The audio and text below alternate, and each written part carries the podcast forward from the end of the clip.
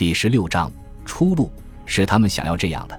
即便在我的所有伟大工业之后，我盖乌斯凯撒，如果不是得到了我的军队的支持，也会灭亡。尤利乌斯凯撒在法萨卢斯看到敌军死尸时说的话。当时在场的阿西尼乌斯·波利奥记载，前一世纪末内战的细节无需赘述，因为当时乌大维只有十三岁，没有参与内战。尤利乌斯凯撒迅速占领了意大利。庞培或许仍然希望他的旧盟友做出让步，或许对自己的实力非常满意。几个月前，他自吹自擂道：“他只需跺跺脚，意大利的泥土中就能崛起一支支军团和骑兵。”然而，令他的盟友垂头丧气的是，他未经一战便放弃了罗马，撤退到布隆迪西乌姆。一位元老玩世不恭地问他：“现在是不是应当开始跺脚了？”他率军渡过亚得里亚海，撤到希腊北部，动用了他在东方各行省和盟邦的所有人脉，组建了一支大军和舰队。庞培已经接近六十岁，但仍然表现出了高超的技艺和组织天分。庞培常说：“苏拉这么干过，我为什么不行？”他指的是，苏拉曾经从希腊杀回意大利，打赢了一场内战，但拿苏拉做榜样实在不好。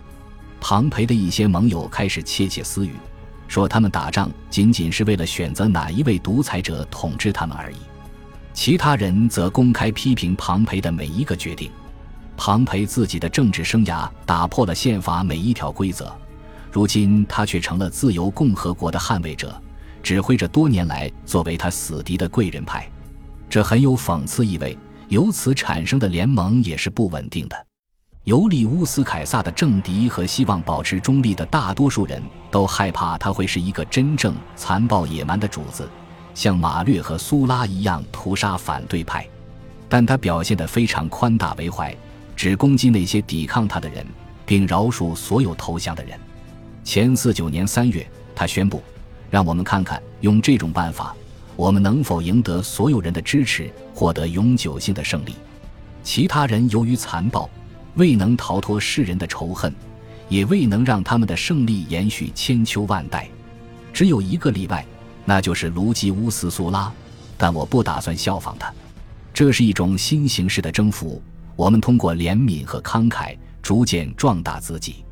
平定意大利之后，他又挥师西班牙，迅速战胜了庞培留在那里的军队，迫使他们投降。尤利乌斯·凯撒亲自到场指挥的时候都能取胜，但他的下属没有他那样的才干，其中好几个人吃了败仗。到前四十八年初，他集结了足够多的船只，将部分军队运往马其顿。庞培拥有数量和资源上的优势，仍然打算效仿苏拉。尤利乌斯·凯撒的兵力较少，却已身经百战、战斗力超强，而且对统帅赤胆忠心。他发动了进攻，差一点就将兵力超过他的敌军封锁在迪拉奇乌姆，并迫使其屈服。但庞培突破了他的包围圈，凯撒军队撤退了，庞培军队紧随其后。显赫的元老们不断催促庞培迅速打赢战争。并且已经在为预期获得的战利品而争吵。前四八年八月九日，在法萨卢斯，庞培发起挑战，尤利乌斯·凯撒非常高兴地应战了。庞培的作战计划很稳健，但不是很高明。他将全部赌注压在骑兵身上，因为他的骑兵兵力是凯撒的七倍。尤利乌斯·凯撒猜到了对方的意图，采取反制措施。随后，他的老兵们将缺乏经验的庞培军队及其外国辅助部队杀得血流成河。罗马贵族只要保持勇气，拒绝承认永久性失败，并重整旗鼓赢得下一次战役，那么就算吃了败仗也会得到原谅。庞培却彻底丧了胆，在战役结束前就逃走了，最后逃到了埃及。埃及的孩童国王托勒密十三世的谋臣下令杀死了庞培。希望借此讨得胜利者的欢心。庞培的死对尤利乌斯·凯撒来说本应是极大的便利，但当他追击赶到并看到自己前女婿的首级时，却表现出了对谋杀犯的厌恶和愤怒。凯撒的军队因为吸收了数万名庞培军队的俘虏而力量大增。他急需现金来发军饷，于是干预了埃及事务，很快卷入了埃及内战。年轻的国王与他的姐姐克里奥帕特拉七世争夺王位，规模不大的罗马军队很快遭到围攻，在一番苦战之后，援军才抵达，最终击败了敌人。